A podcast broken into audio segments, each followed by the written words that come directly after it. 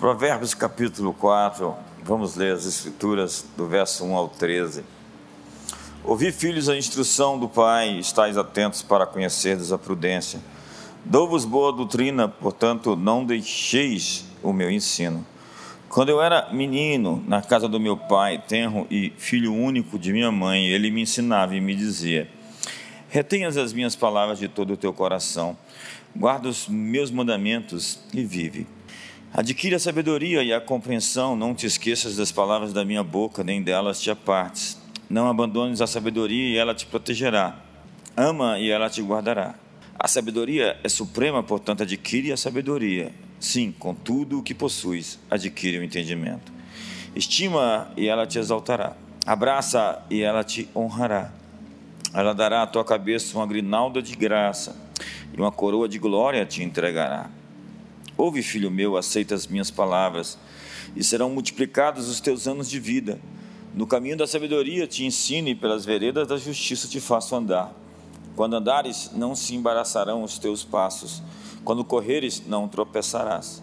Apega-te à instrução e não alardes. Guarda, porque ela é a tua vida.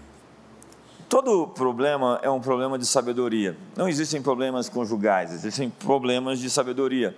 Não existem crises financeiras, existem crises de sabedoria.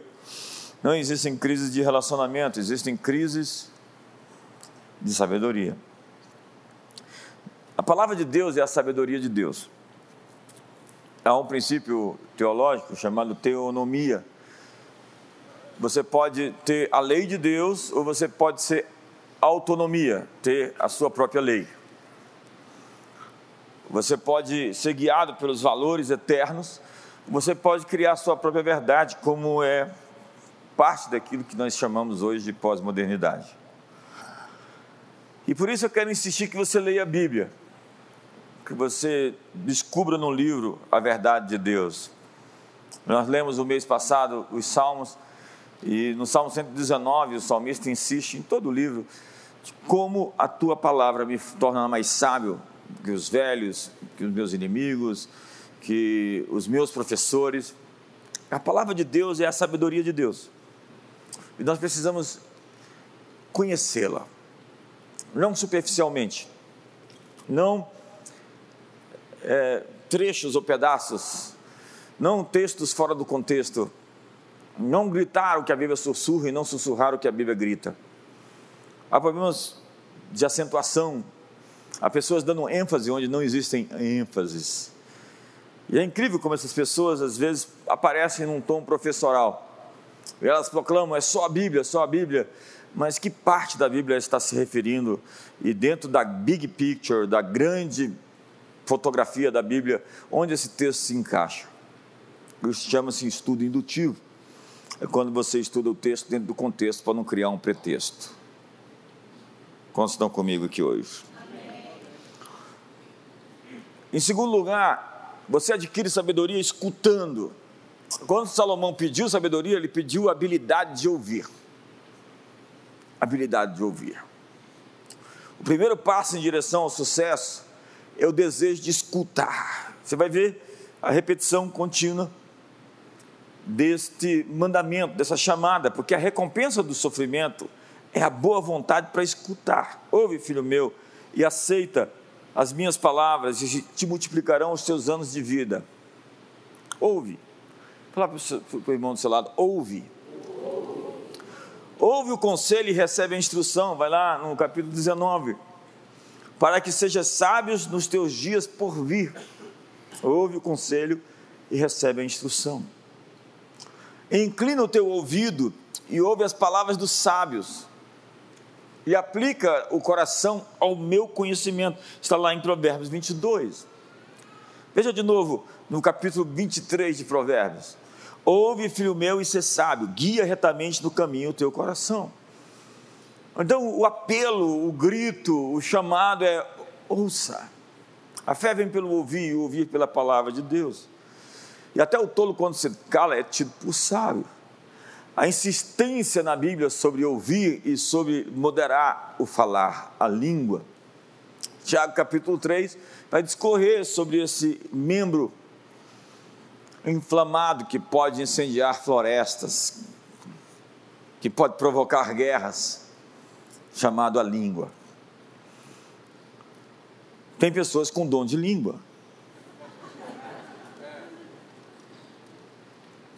A instrução que você segue determina o futuro que você cria. Ei, definitivamente eu não sou responsável pelo sofrimento das pessoas que não ouviram os nossos conselhos. Há dois caminhos para se adquirir a sabedoria. Você pode adquirir quebrando a cara por erros ou mediante orientadores, mentores, professores.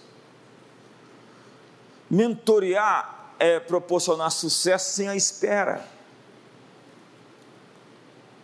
Seu futuro é decidido pelas pessoas que você decidiu acreditar. Então ouve, mas saiba de quem você está ouvindo. Todo o drama da espécie humana começou numa conversa, onde Eva começou a conversar com a serpente. E a terceira coisa para adquirir sabedoria aqui, primeiro, a palavra de Deus é a sabedoria de Deus, segundo, escutar, ouvir, é cercar-se das pessoas certas. Esse é o meu tema. O livro de Provérbios é um livro sobre a língua. E você vai ler ali cada capítulo falando sobre escutar, cuidado com a língua, mas também muito cuidado com as pessoas com quem você decidiu colocar próximo de você. As pessoas que te influenciam. O livro de Provérbios é um livro sobre o poder dos relacionamentos. Então diz a Bíblia: quem anda com os sábios será sábio mas o companheiro dos insensatos se tornará mal. Há pessoas voltadas para soluções, enquanto há outras pessoas voltadas para problemas. Quando você vai ali na Bíblia, em Cades Barneia, Moisés enviou príncipes para observar a terra, dez deles vieram com um diagnóstico e com um prognóstico. Ao invés de trazer informação, eles trouxeram interpretação. E eles disseram: a terra, não é, a terra é boa, como foi dito, ela manda leite e mel, mas tem inimigos lá que nós não conseguimos derrotar. Não foi isso que Deus, mediante Moisés, os disse para fazer, para espiar a terra. Era para conferir as informações, trazer um relatório e não interpretar se eles podiam ou não entrar na terra. Cuidado com pessoas negativas pessoas que roubam a confiança. Hoje nós temos em mente que cada relacionamento vai nutrir algo dentro de nós, vai acordar coisas dentro de nós. Cada relacionamento vai alimentar uma força ou uma fraqueza. Nós temos que entender a frequência das pessoas. Há muitas pessoas que trazem consigo uma série de opressões. É Jonas dentro de um barco que faz um barco afundar. Porque ele está se rebelando e fugindo contra Deus. Então você o contrata para colocar dentro da gerência dos seus negócios. Ou então você começa a namorar com o Jonas. Salomão, em sua vida, escreve o livro de Provérbios, falando de relacionamentos, porque seu reino, sua trajetória foi muito afetada por causa dos relacionamentos errados que ele teve. Quando Deus quer abençoar você, Ele põe alguém na sua vida. Quando o diabo quer destruir você, ele coloca alguém na sua vida. Quando as pessoas erradas são afastadas da sua vida, as coisas erradas param de acontecer. Então, sexo de pessoas corretas, habilidosas, porque a sua recusa em acreditar também nas pessoas certas vai criar mais perdas do que o seu engano em confiar na pessoa errada. Jesus teve 12 discípulos e Judas era um deles. Imagine se não tivesse um Pedro, um Tiago, um João. A entrada favorita de Satanás na sua vida é sempre através de alguém perto de você. E os que pecam com você acabarão pecando contra você.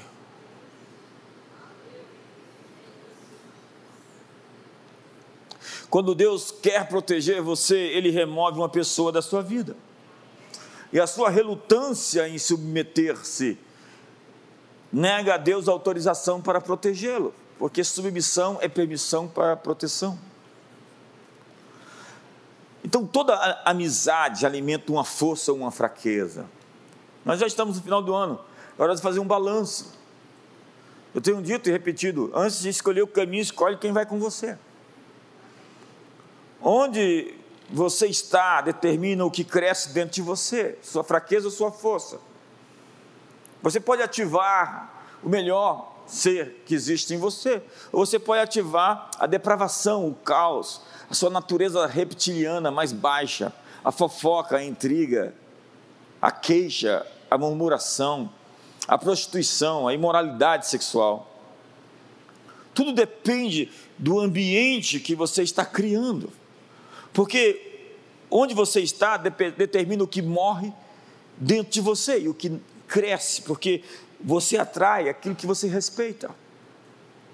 A unção que você respeita é a unção que traz benefícios para a sua vida. E não existem meio termos nos relacionamentos. Tudo o que é bom é odiado por tudo aquilo que é mal. Você não pode corrigir o que não estiver disposto, então, a confrontar. Você não pode mudar o que você tolerar. E um inimigo não confrontado vai florescer. Jesus conhecia a atmosfera de oposição. Jesus estava sob oposição frequente. A Bíblia diz por vezes que, conhecendo-lhes os pensamentos, ele dizia: Hipócrita, por que me testais? Jesus sabia que pensamentos têm presença, sentimentos têm presença, e a atmosfera que você cria determina o produto que você produz. Isso serve para igrejas, para empresas, para famílias. As samambaias não resistem muito tempo um ar de murmuração, reclamação, queixa e briga, gritaria. As plantas morrem. Os animais também sabem. Eles ficam assim meio estressados.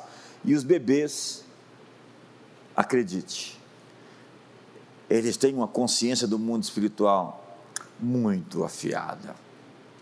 Você não sabe o mal que se provoca numa casa quando essa atmosfera é de guerra, de intriga, de ameaças de divórcio, de bebedeiras, de queixas. A Bíblia mostra que existem inimigos de hora e os inimigos de uma vida inteira. A Bíblia está cheia deles. Tobias, Sambalate e Gersen, o árabe. Amã, Amaleque, Há inimigos que se fazem inimigos em determinadas situações, e Davi vai falar que eles são inimigos de graça, inimigos gratuitos. E há aqueles inimigos de fato. Jesus chegou para Pedro e disse: Você é um inimigo, você é Satanás. Pedro não era um inimigo de uma vida, mas ele tentou impedir Jesus de cumprir seu destino e se tornou um opositor do seu chamado. Jesus o chamou de diabo. O que Jesus falou sobre os inimigos? Primeiro, Jesus disse que eles são previstos, está lá. Seu inimigo é parte natural necessária da sua vida. Segundo, Jesus previu que a hostilidade seria prevista. Algumas pessoas se surpreendem com batalhas e com lutas. Jesus disse: No mundo tereis aflições, mas tem de bom ânimo. O slogan para de sofrer não é bíblico. Seu inimigo pode estar dentro da sua própria casa, disse Jesus. E você deve amá-los, amar os seus inimigos. E também é sábio, segundo a Bíblia, evitar confrontos desnecessários. É Davi fugindo de Saul, e que não era um sinal de medo, mas de sabedoria. É Davi se fingindo de doido. Chegando em Gate, ele deixou a baba na barba e se mostrou um sujeito maluco. Ele não podia mostrar força ali, senão iriam matá-lo. Às vezes você tem que se fingir de bobo para salvar a sua vida. Quantos estão comigo aqui? Seu inimigo deve ser enfrentado com as armas corretas e no tempo certo. Existe um tempo certo para cada coisa. Diga para a pessoa do seu lado: existe um tempo certo para cada coisa. Diz Provérbios que uma herança recebida antes do tempo vem a se tornar uma maldição. A paráfrase do Dr. Murdoch desse texto é a coisa certa, na hora errada se torna coisa errada. O que eu disse? Então diz a Bíblia que até as palavras têm o tempo de se dizer. Como maçãs de ouro em salvas de prata, assim é a palavra dita a seu tempo. Existe um momento certo de falar algumas coisas. Agora, o que devemos saber sobre os inimigos? Como lidar com eles? Em primeiro lugar, o inimigo é qualquer pessoa que tenta sabotar a missão que Deus tem para a sua vida. Para trás de mim, Satanás, porque cogita das coisas dos homens, não de Deus. E ainda mais, Jesus disse: Quem é minha mãe? Quem é meu irmão? Todo aquele que faz a vontade de Deus. Qualquer movimento que você faz na direção certa terá oposição imediata do seu inimigo. É quando o Chris Walton diz: cães da destruição guardam as portas do seu destino. Quando você descobrir sua missão, você descobre o seu inimigo. Ele vai criar uma oposição. Segundo, seu inimigo é qualquer pessoa que se senta infeliz com o seu progresso. Você não pode colocar na sua mesa quem não celebra com você as suas conquistas. Você não pode ter pessoas íntimas que não aplaudem o seu sucesso. Tem pessoas que são boas demais para chorar com você mas são ruins para se alegrar com suas vitórias. Há pessoas que até se ressentem da graça de Deus na sua vida. Uma vez eu tive que ter uma revelação para acabar com essa crise de bondade crônica que nós temos, né? Tentando insistir em ter alguém perto. E eu tive clareza que aquela pessoa era ressentida. Ela achava que Deus era bom demais para conosco achava que a graça de Deus era muito grande na nossa vida. Acredite, é a graça, nada mais, nada além do que ela.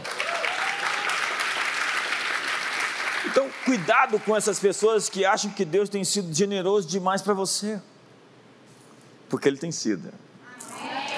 E diga para você, irmão, e vai continuar sendo.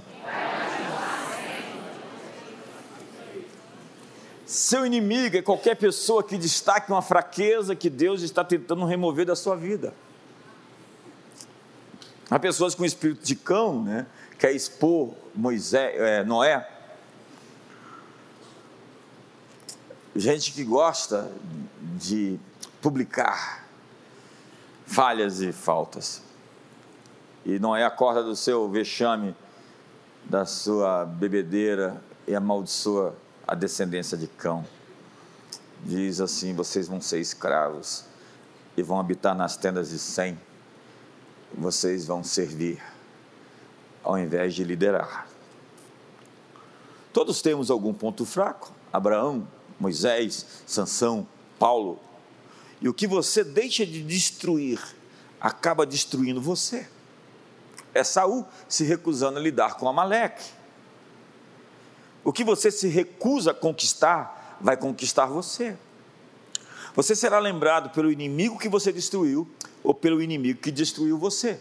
Quando eu falo de Davi, eu penso em Golias. Quando eu falo de Sansão, eu penso em Dalila.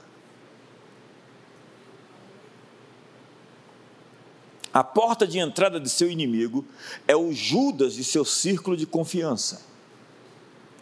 Quem é Judas? Seu inimigo sempre usará alguém em quem você resolveu confiar. Judas se ressente do amor e da fidelidade expresso pelos outros com relação a você. Judas representa dois papéis: na sua presença é seu amigo, na presença de seu inimigo é amigo dele.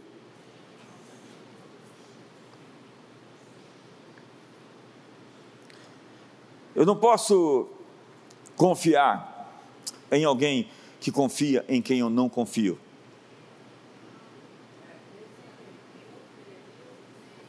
Mas acredite, quando seu Judas for revelado, você está a apenas três dias da sua ressurreição.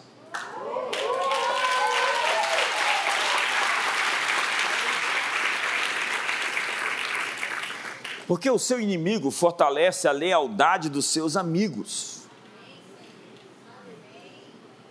Eu publiquei agora mais cedo. É, é, falava dos chatos e dos xiitas. Agora tem os xiitos e os doritos. Os fanáticos xiitos e os hipersensíveis, mimizentos dos Doritos. Alguém falou assim: ninguém vai se expor, vai publicar um textão, vai tentar ser professoral e dar aula para o bispo hoje. Quase que eu respondi e escrevi: os Doritos estão dentro do pacotinho. Você pode escrever lá, está autorizado. Quarto, o inimigo que você não conseguir destruir, no final destruirá você. Seu inimigo não tentará compreender você, e sim desacreditá-lo. Às vezes, nada do que você disser fará a diferença. Não adianta, não é um argumento, é um sentimento. Então, evite se envolver em disputas desnecessárias que promovem pouca ou nenhuma recompensa. Guerras drenam energia, tiram seu foco, esvaziam seus recursos. Neemias foi chamado para discutir teologia. Ele diz: Ei, ei, Chambalat, estou ocupado demais. Diga para o seu irmão: Estou ocupado demais. Então, normalmente eu nem discuto, não devia nem ler, às vezes não leio o que se escreve nas redes sociais. Por quê? Diga para o seu irmão: Estou ocupado demais. Quanto mais claras as suas metas, maior será a sua fé. O tempo que você passa respondendo aos críticos é tempo desperdiçado. Aquilo que você dá a sua atenção torna-se seu mestre. Não fales aos ouvidos do insensato. Está demorado hoje, aconteceu uma mudança aí. Deve ter trocado a menina que ficava lá. Olha aí. Não fales aos ouvidos do insensato, porque desprezará a sabedoria das tuas palavras. É a versão do Antigo Testamento do que Jesus disse: não dê suas pérolas aos porcos. A crítica é mortal, a correção é vida. Pessoas desapontadas, desiludidas e feridas constroem suas vidas tentando destruir os outros. Eu sou entusiasmado por debates. Eu gosto de entrevistas, trocas de informações e sugestões construtivas. Mas eu não gosto desse ambiente de desconstrução. Na verdade, quem critica devia fazer melhor. Eu sou a favor de que quem critica qualquer pessoa devia ter feito algo melhor do que essa pessoa que foi criticada. Quantos estão comigo aqui hoje? A batalha da vida é pela sua mente. E a batalha da mente é pelo seu foco. Sucesso exige a concentração em um objetivo. Uma obsessão ocorre quando algo consome seus pensamentos e seu tempo. Por isso, cuidado com as distrações. O que eu disse? Nunca se fixe em algo que não pertence ao seu futuro. Ei, aquilo lá não pertence ao seu futuro. Não gaste sua energia nisso. O foco que você escolhe é o mundo que você criou para si. Daniel Goleman, no seu livro Foco, diz: foco é a sua realidade. E o seu foco decide como você se sente. Seus sentimentos vêm a partir do seu foco, do que você está vendo. E a criatividade é a procura por opções. O foco é a eliminação de todas as opções por uma só. Quantos estão comigo? Amém. E a raiva é sempre um ponto de partida para a geração de uma solução. Você precisa estar com raiva de perder, com raiva de fracassar, com raiva de não ter os resultados que você queria. Alguém disse: que um vencedor é um ex-perdedor que ficou com raiva. O que, que eu disse?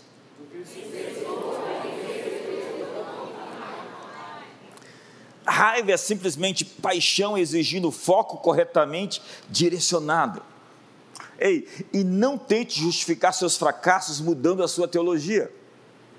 Não leve a sua experiência fracassada tentando justificá-la na Bíblia.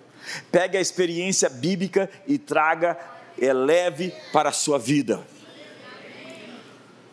Outra coisa, Você nunca deve revelar sua estratégia a alguém que não é comprometido com você nem com a sua causa. Antes de ressuscitar uma menina, Jesus tirou todo mundo da mesa, deixou só três, que estavam absolutamente conectados com Ele. Algumas ressurreições só acontecem quando você tira umas pessoas da sala. A sabedoria para vencer o inimigo será concedida no seu lugar secreto de oração. Quinto, seu inimigo sempre te atacará em momentos decisivos da sua vida. Quando você está prestes a casar, o primeiro ano de casamento é o ano mais crítico de um casal. Por isso, um homem não podia edificar uma empresa, ele não podia ir para a guerra. Se houvesse guerra em Israel e o sujeito casou, ele teria um ano livre de ir para a batalha porque é aquele ano que ele iria construir o início de um grande edifício chamado matrimônio. Então o inimigo vai atacar. Pode pensar no seu primeiro ano de casamento, o quanto você foi agredido, atacado. Quando você está querendo ter filhos, quando você está começando um negócio, um empreendimento, como é difícil o primeiro livro que você escreve, como é difícil o primeiro ano da igreja. Parece que você está levantando toneladas, primeiro ano de uma empresa, de um negócio. Todo momento decisivo na sua vida será marcado por investidas de um inimigo. E quando você decide crescer, espere por desafios. Inimigos são necessários. Ei, a crise é necessária. A vida vai ficando cada vez mais dura perto do topo. Olha para o seu irmão e diga: a vida vai ficando cada vez mais dura quando você está chegando no topo. Para psicólogos, pedagogos, médicos, uma criança, para uma criança, pior do que crescer com conflitos é crescer sem eles. Sem contato com um vírus, nós estaríamos sujeitos a uma extrema falta de imunidade. Pega uma criança criada numa, numa bolha que nunca teve contato com vírus nenhum, coloque ele no meio dos seres humanos, vai morrer na primeira infecção. É o princípio da física, Hormércio Hormel, a vida se excita na crise. Quando você é desafiado, você cria músculos. Você vai para a academia, vai?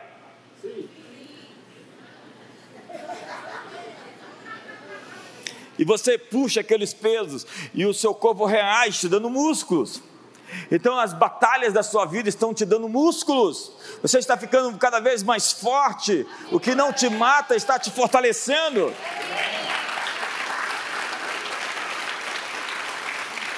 Mas crianças super protegidas não adquirem defesas para, sobreviver na sociedade.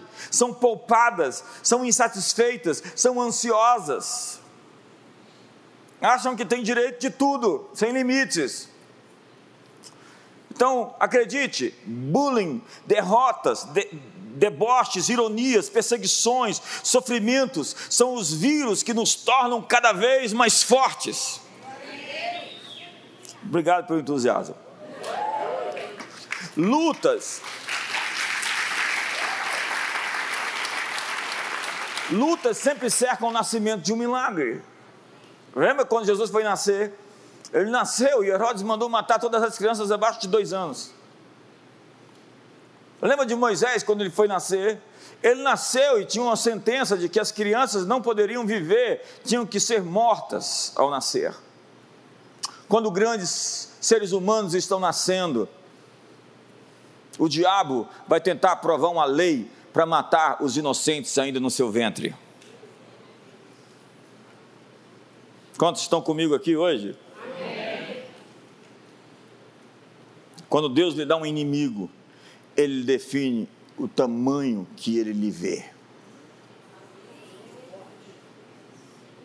Sexto, o endurecimento do coração do inimigo é evidência de que uma etapa na sua vida está no fim. Faraó endureceu o coração. Quando ele quis liberar o povo, Deus tem que ser mais dramático. Eu não sei por que tem que ser dramático às vezes. O inimigo querendo sabotá-lo é a maneira de Deus lhe dar um empurrão para a sua próxima etapa da vida. E vencer um inimigo sempre trará consigo uma recompensa. Lembra de Apocalipse capítulo 2 e 3? Ao vencedor darei que se assente comigo no meu trono. Ao vencedor darei que coma da árvore da vida. Ao vencedor Há uma promessa para os vencedores. Ei, você tem um inimigo, há uma promessa para vencer esse inimigo. Ei, Caleb e Josué disse: esses inimigos, esses gigantes poderosos, são o nosso pão, são o nosso almoço, são o nosso salário.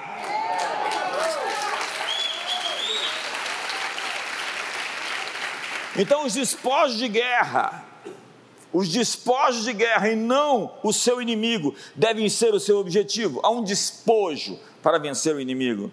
E a diferença entre o significado e a insignificância é um adversário. Ninguém sabia quem era Davi até ele matar Golias. O tamanho do seu inimigo determina o tamanho das suas recompensas. Seu inimigo é a diferença entre a obscuridade e a importância. Então nós temos a luta do século. Holyfield desafia Mike Tyson.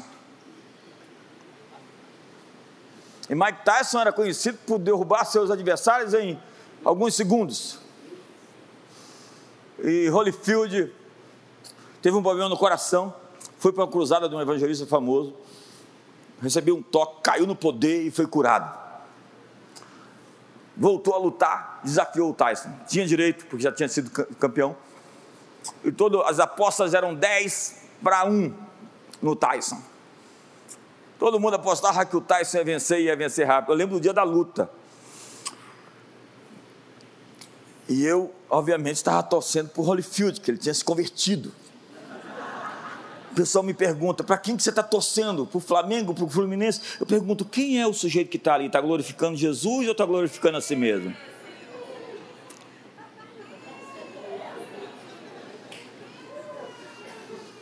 Acabou a idolatria. E de repente o Holyfield deu uma surra no Mike Tyson e ele saiu com um pedaço da orelha dele na boca.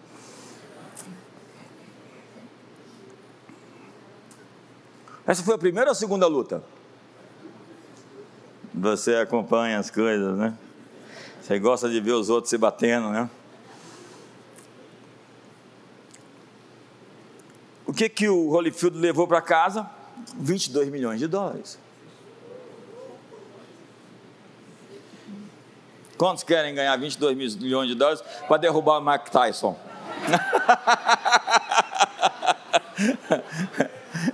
É a, é a mesma coisa do George Foreman. O George Foreman, ele levou aquela surra do Muhammad Ali lá em 1973. Ele era muito forte, bateu no Ali, bateu, bateu, bateu, cansou, e depois que cansar, cansou, perdeu a, a luta. E ele disse no testemunho dele que a vida dele acabou, mas aquela luta que ele perdeu foi o encontro que ele teve com Jesus. E ele se converteu, se tornou um pastor, era o campeão mundial dos, dos pesos pesados, e começou a pastorear uma igreja. Então, quando ele tinha 41 anos, ele falou: Eu tenho o direito de, de, de desafiar o campeão, porque eu já tive o cinturão e eu tenho o direito. Ele falou: Vou levar uma surra boa, mas o mínimo que eu vou levar é um milhão de dólares para a obra da igreja que eu estou aqui fazendo. Levar uma surra por um milhão, tudo bem. E o que, que aconteceu? Ele apanhou, eu não lembro o nome do, do gigante que estava batendo nele, o cara era muito grande. Apanhou, apanhou, apanhou, até que no último round, sim, incrivelmente, ele deu um, um soco no queixo do campeão, e o campeão caiu estatalado lá no chão, ninguém entendeu nada. Ele foi aclamado como vencedor, dobrou os joelhos assim, começou a orar, o mundo todo assim mostrando o um novo campeão, barrigudinho assim, tipo Pedro.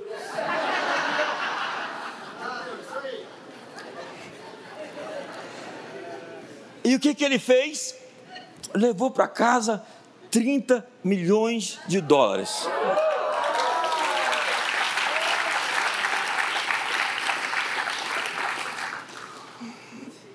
Aquela história do sujeito que foi lá, levou uma surra e venceu, né? Chegou em casa todo quebrado.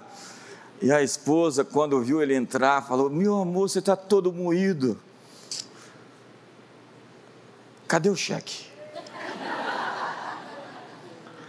No caso, ele é vencedor e ela é mais que vencedora. É o que Jesus fez, foi lá para a cruz, foi morto por nós, venceu a batalha e nele nós somos muito mais que vencedores. Então, quando Deus lhe dá um inimigo, ele visa uma promoção na sua vida. Porque a batalha é do Senhor. Diga para o seu irmão: a batalha é do Senhor. Sétimo, seu inimigo deseja contaminar você com o vírus da descrença. Seu inimigo tentará destruir a fé que Deus está colocando em você. Ele deseja enfraquecer sua paixão pelo seu futuro e pelos seus sonhos. Ele vai sempre discutir o seu passado e ele não vai se importar com o seu futuro. Sua vida, no entanto, é o que você decide se recordar. Diz a Bíblia: Eu quero trazer à memória o que pode me dar esperança. Você é o maior responsável de dar significado àquilo que lhe aconteceu. Qualquer coisa que aconteceu na sua vida é seu. E você pode dar um significado àquilo. E você é responsável de contar essa história de uma maneira que glorifique a Deus e leve você para o seu futuro. Quantos estão comigo aqui hoje? Então, algumas pessoas trazem o que lhes aconteceu numa postura de vítima, acusando os outros, dizendo o quanto estão feridas, o quanto estão machucadas. Outras pessoas impostam a voz e dizem: Isso aconteceu comigo, porém, entretanto, todavia, contudo, mas o Senhor quebrou o laço e nós nos vimos livres. É o Salmo é o Salmo 124, coloca aí o Salmo 124. Salmo 124. Vamos ler dois salmos agora, o 124 e o 129. Manda eu trocar e colocar a moça no lugar do rapaz.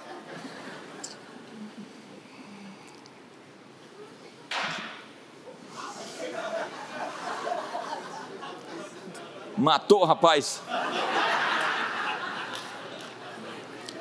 Olha só, olha só. Olha só o testemunho, isso não é, isso não é a voz da vítima. Muitas vezes me angustiaram desde a minha mocidade. Israel que o diga.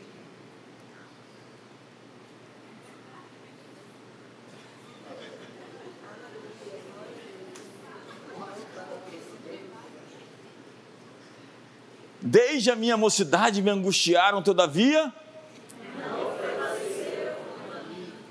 essa adversativa, ela muda o tom, né?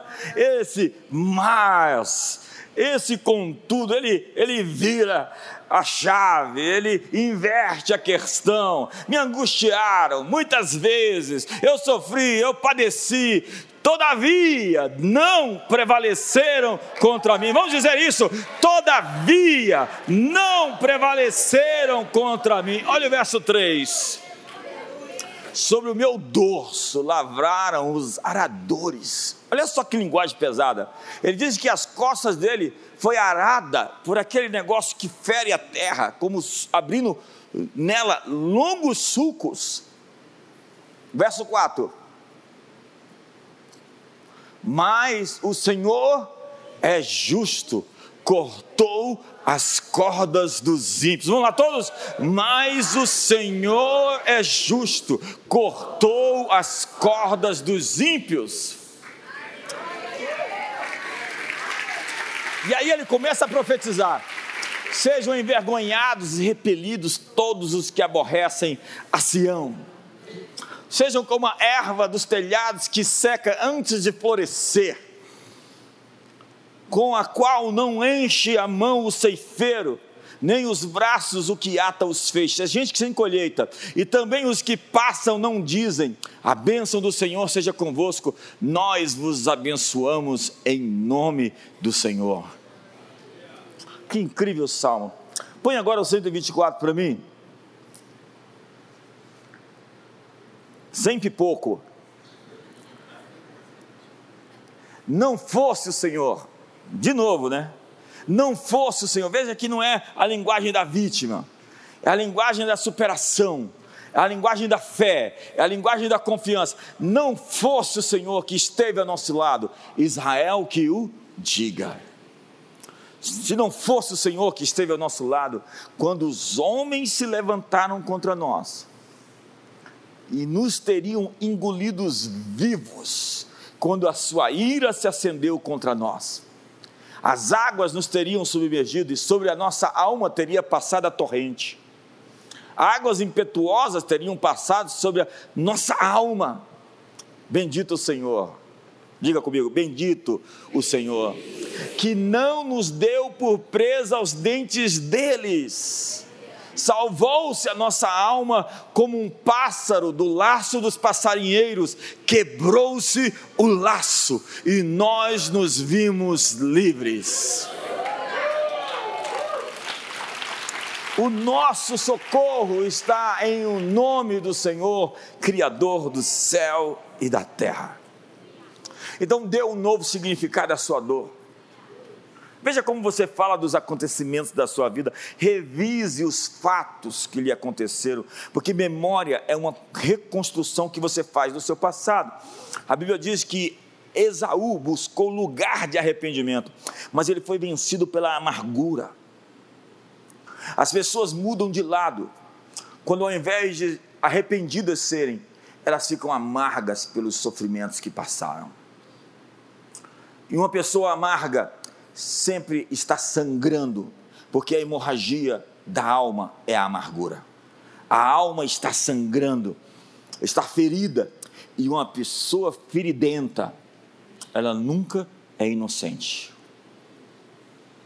E para ela, ninguém também é inocente. E ela está atrás de vingança.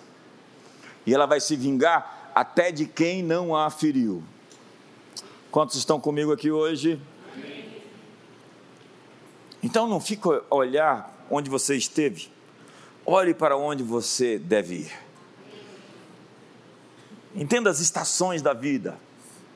Elias estava ali no ribeiro de Quirite, e ele tinha do seu lado um pássaro milagroso, que levava para ele o iFood. Todo dia chegava o pássaro no ribeiro, trazendo comida fresca. E Deus falou para ele: o ribeiro secou e o pássaro não vai vir mais. Agora é hora de você ir até uma viúva estrangeira que vai lhe sustentar. E quando ele chegou lá, a viúva era pobre, miserável. Ela ia comer o último pouco de farinha com o último resto de azeite, fazer um bolo e morrer. E Elias chegou na frente e faz, faz para mim primeiro. Imagina eu.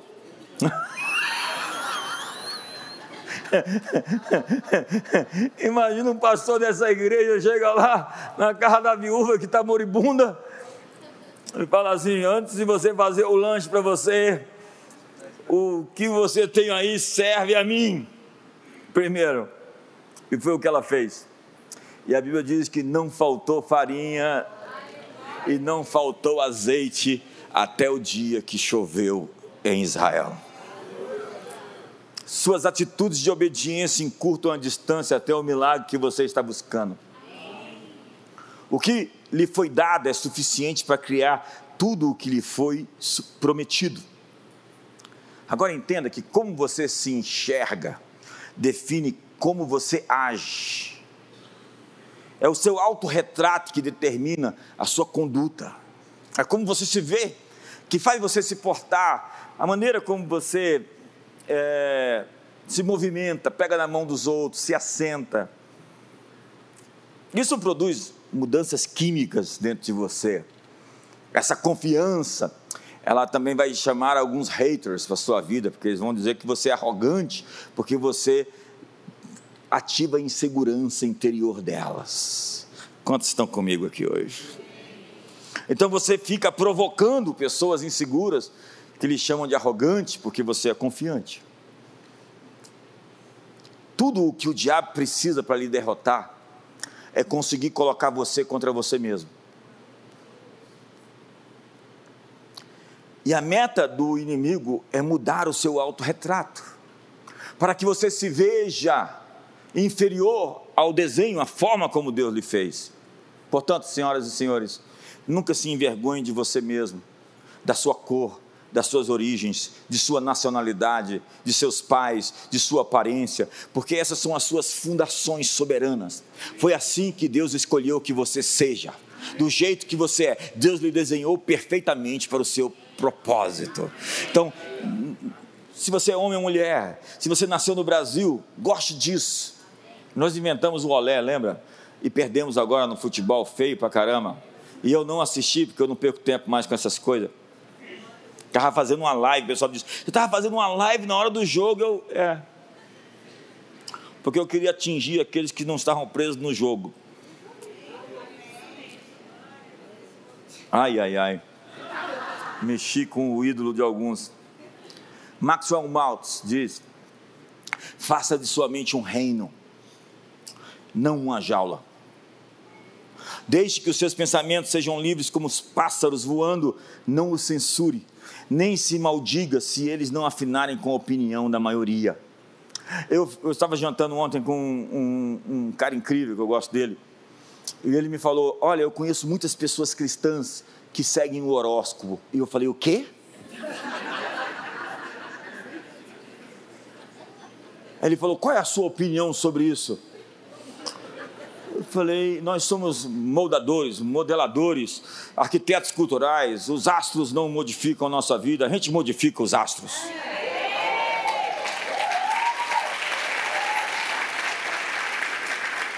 falei, como pode alguém que é cristão, está lá no seu Twitter, sou de gêmeos?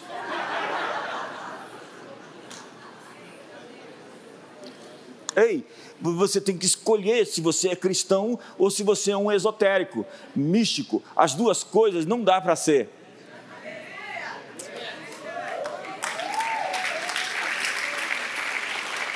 Diz o Salmo 121: De dia não te molestará o sol, nem de noite a lua. O Senhor te guardará de todo mal, guardará. Eu sei que você já está editando aí a sua rede social.